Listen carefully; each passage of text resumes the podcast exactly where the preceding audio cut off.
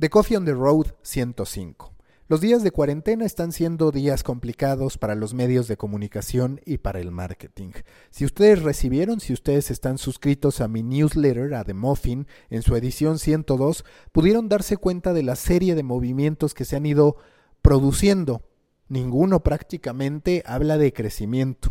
La mayoría, en cambio, por no decir todos, habla o de reducciones de sueldo o de despidos. Despidos como los que vivimos a media semana pasada con eh, la revista Entrepreneur que despidió a 22 personas, incluyendo a su director editorial, Genaro Mejía, quien llevaba cuatro años y quien también era una de las voces más influyentes de LinkedIn en México. Así lo determinó la plataforma durante todo el 2020 19. Adicional a ese movimiento que incluyó despidos, estuvo lo que hizo apenas este lunes el diario Deportivo Record, que prescindió de 10 personas, entre ellas periodistas y fotógrafos que llevaban varios años en la empresa. Recordemos también que el propio Record ya había hecho reducciones de sueldo, pero es que hay veces que ni las reducciones de sueldo son suficientes, y eso lo sabe Record, pero también lo saben medios tan relevantes y tan conocidos a nivel mundial como BuzzFeed.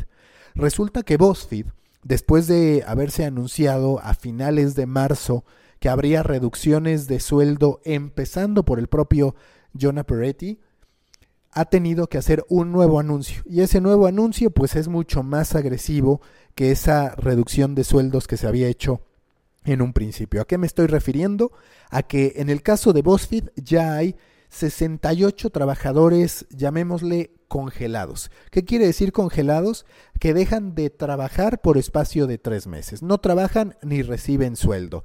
Sí, y ese es uno de los beneficios, si así le podemos llamar, que se están ofreciendo, sí se mantiene la cobertura de servicios médicos, sí se mantienen algunas prestaciones, pero lo que es una realidad es que desde este mes se están quedando sin trabajo, sin un ingreso por los próximos tres meses, 68 personas en BuzzFeed. Y podríamos también recordar que BuzzFeed no es el primero que hace algo así de los grandes, grandes medios internacionales. Vox también anunció hace unas semanas estos mismos congelamientos, por así decirlo, de los empleados. Y hablando de México, pues tristemente no hay semana que nos vayamos en blanco, no hay semana sin que tengamos una historia complicada que contar.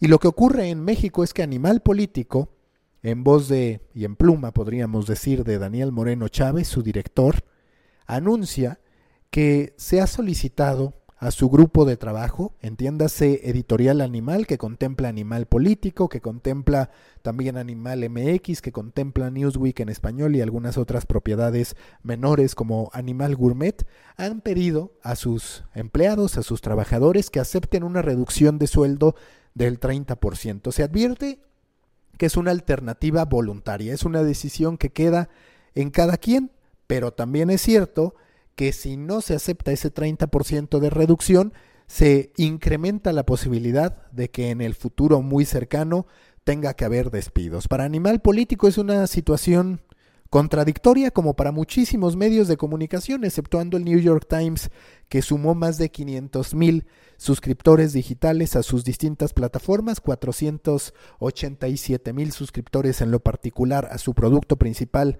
de noticias, pero quitando al New York Times y volviendo a México, pues resulta que el momento en el que son más consumidos, que el momento en que tienen más visitas, que el momento en que más aportan a la sociedad, dada la necesidad de información que tenemos, caemos en una crisis económica bastante profunda. Explica Daniel Moreno en este hilo de Twitter cómo se ha buscado paliar, cómo se ha buscado sortear la crisis provocada por el coronavirus, pero no ha sido suficiente con los esfuerzos realizados y por supuesto invita a la gente a que apoye a Animal Político. Recordemos que ya desde hace algunos meses e incluso años, si contemplamos también la iniciativa de Amigos de Animal, se está buscando que los usuarios se conviertan en suscriptores para respaldar el trabajo que hace Animal Político, que es muy bien visto por muchos. También es cierto que en algunos sectores cuestionan un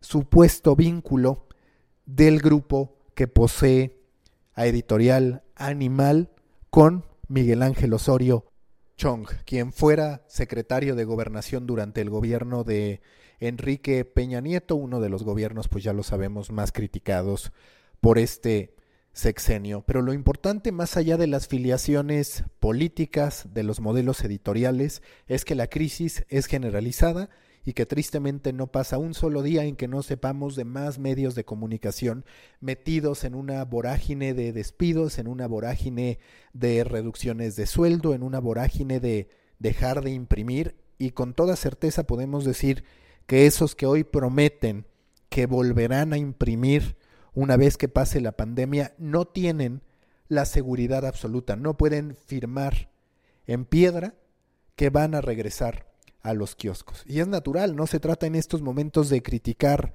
a las empresas, sino de reconocer que ante una crisis como esta, que además ha tenido una duración indefinida, que tendrá efectos económicos más allá de este que es el momento, digamos, en que estamos en casa, pero cuando salgamos a la calle aún pasará bastante tiempo para que volvamos a la normalidad. Muchas instituciones, muchas industrias están siendo golpeadas y para curar todas esas heridas se necesita tiempo. Tiempo que en algunos de los casos, cuando lo combinas con la falta de dinero, es demasiado escaso y lleva, en el peor de los casos, a la desaparición de distintos medios de comunicación. Habrá que estar al pendiente, habrá que seguir reporteando estas historias simple y sencillamente para tener una película, un mapa bastante claro de lo que está ocurriendo con los medios de comunicación en México, en Latinoamérica y en términos generales en el mundo. Recuerden que los espero en el company page de Storybaker en LinkedIn. Ya somos más